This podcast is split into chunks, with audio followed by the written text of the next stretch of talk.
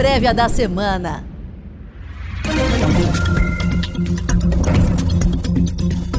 Bom dia, investidor e investidora. Hoje é segunda-feira, 9 de agosto de 2021. Eu sou Bruno Ascenso, editor da TC Rádio, e é hora de ficar por dentro de tudo que vai acontecer nos próximos dias, agora na prévia da semana. A segunda semana de agosto começa com a divulgação de dados macroeconômicos importantes. A maior expectativa é pela ata do Copom, que sairá na terça-feira, no mesmo dia dos dados do IPCA, a inflação do Brasil, referente a julho. Além disso, o petróleo deve ficar no radar, com a divulgação do relatório mensal da OPEP, na quinta-feira. Nos Estados Unidos, a continuidade da retomada econômica deve seguir como principal preocupação dos mercados. Ela pode ser afetada pela variante Delta do vírus e pela possibilidade de cortes nos estímulos dos Estados Unidos por conta da alta da inflação.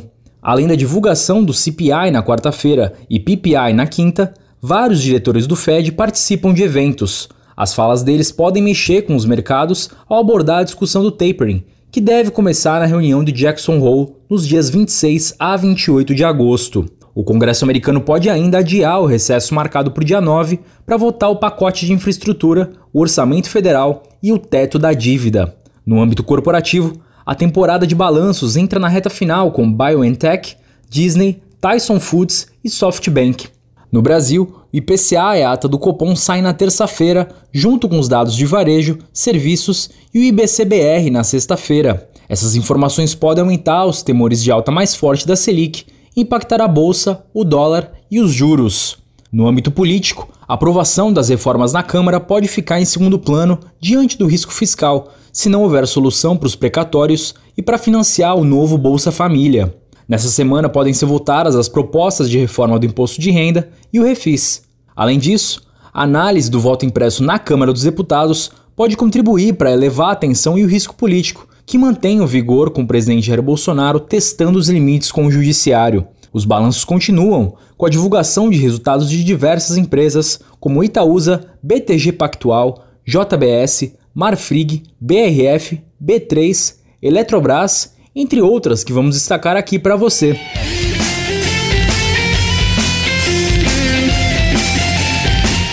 Olá, bom dia. Sou Leopoldo Vieira, analista da Mover e trago os destaques da política, direto de Brasília. Nesta semana, a pauta econômica deve continuar avançando, mais uma vez apesar dos ruídos políticos, como demonstrou a aprovação da privatização dos Correios pelos deputados na semana passada. Hoje, às 10h30, o presidente da Câmara, Arthur Lira, recebe do presidente Jair Bolsonaro uma proposta de emenda à Constituição sobre o pagamento dos superprecatórios e a medida provisória referente ao novo Bolsa Família, que pode ser o começo da recuperação do chefe do Poder Executivo para 2022. Há preocupações no mercado com o teto de gastos, sobretudo com rumores de que o líder do governo no Senado, Fernando Bezerra Coelho, gostaria de tirar os precatórios da regra fiscal. No entanto, Lira tem dito que o teto não será furado, enquanto defende o parcelamento apenas das dívidas judiciais acima de 66 milhões, em linha com o ministro da Economia Paulo Guedes. Também nesta segunda-feira, ao meio-dia, Lira se reunirá com líderes partidários da Câmara para acertar a votação de propostas ao longo da semana. Amanhã, os deputados devem aprovar a reforma do imposto de renda e encaminhar a matéria já ao Senado com cerca de 300 votos, mesmo com resistências e críticas de estados empresários, segundo previsão do relator deputado Celso Sabino. Até sexta-feira também deve ser pautada a PEC do voto impresso, em torno da qual articuladores governistas buscam construir um texto que seja aceitável também para o Judiciário. Não há certeza se a proposta será aprovada ou rejeitada na Câmara, ou ainda como tramitará no Senado, mas Lira acredita que pautá-la em plenário pode ajudar a distensionar o conflito entre os poderes e a moderar o presidente Bolsonaro.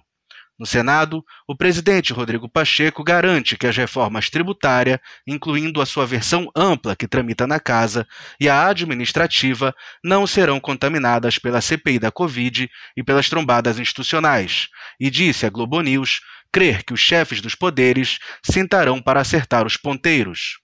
Agências informaram que o presidente do STF, Luiz Fux, e o procurador-geral da República, Augusto Aras, concordaram que as retóricas políticas não prejudicarão as relações institucionais. Por fim, quanto ao ruidoso novo refis votado pelos senadores, o líder do governo na Câmara, Ricardo Barros, falou ao Scoop by Mover que passará por ajustes e que dificilmente os deputados analisam a matéria nesta semana devido à agenda lotada. Tenha uma ótima semana. Foco nos negócios e discernimento quanto aos ruídos são as nossas sugestões.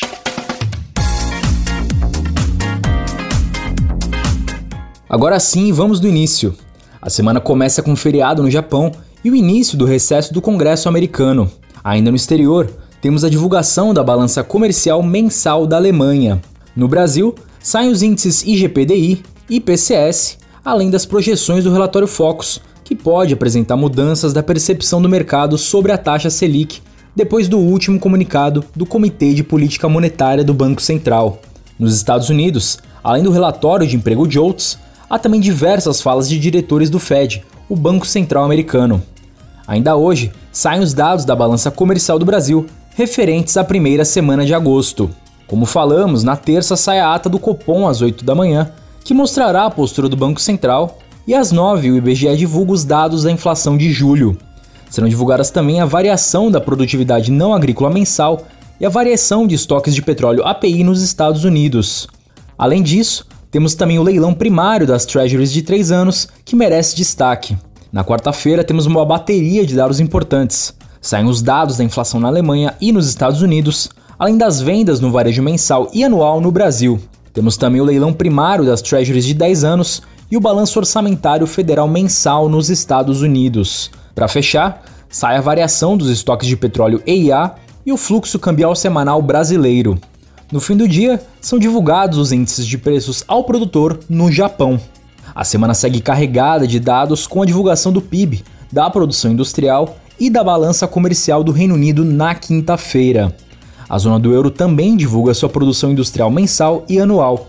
Nos Estados Unidos, saem os pedidos de seguro-desemprego semanal, além dos preços ao produtor e o leilão primário das Treasuries de 30 anos. Destaque importante para o relatório mensal da OPEP+, que sai por volta do meio-dia.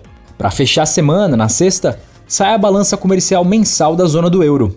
Nos Estados Unidos, temos a contagem de som das Baker Hughes. No Brasil, o IBCBR, que é conhecido como prévia do PIB e deve movimentar as projeções do mercado.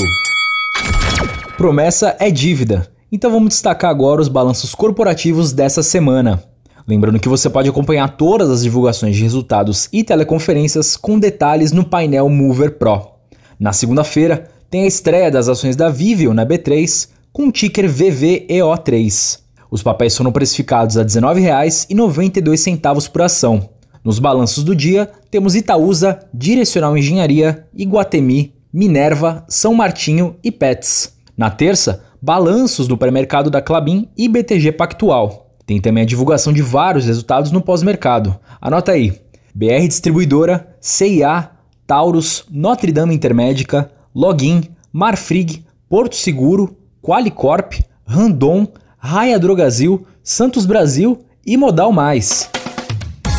Estreiam na B3 também as ações da Oncoclínicas a R$ 19,75 e sob o ticker ONCO3. Pegou tudo? Mas calma que ainda não acabou. Na quarta-feira saem os balanços de 23 empresas. Entre os destaques, no pós-mercado, serão divulgados os resultados da B3, Banco Inter, Eletrobras, IOSP Maxion, JBS, Suzano, Ultrapar, Via, Caixa Seguridade e Smart Fit.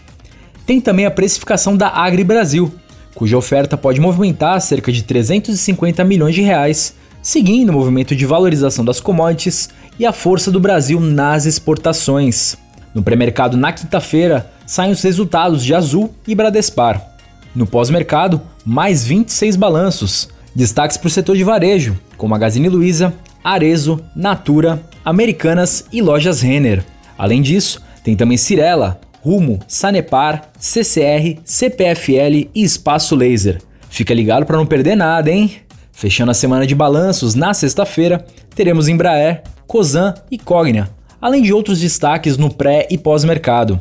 A Agri Brasil, que a gente destacou agora há pouco, deve estrear também na sexta-feira com o ticker Grão 3 na bolsa. E com isso, terminamos a semana. Lembrando que todos os resultados você acompanha no painel Mover Pro e, claro, também as teleconferências dessas empresas. Vale a pena prestar atenção nas visões dos executivos para o segundo semestre. Além disso, como destacamos, Viveu, Oncoclínicas e Agri Brasil estreiam na bolsa e podem atrair a atenção e o fluxo dos investidores durante essa semana. Prévia da semana.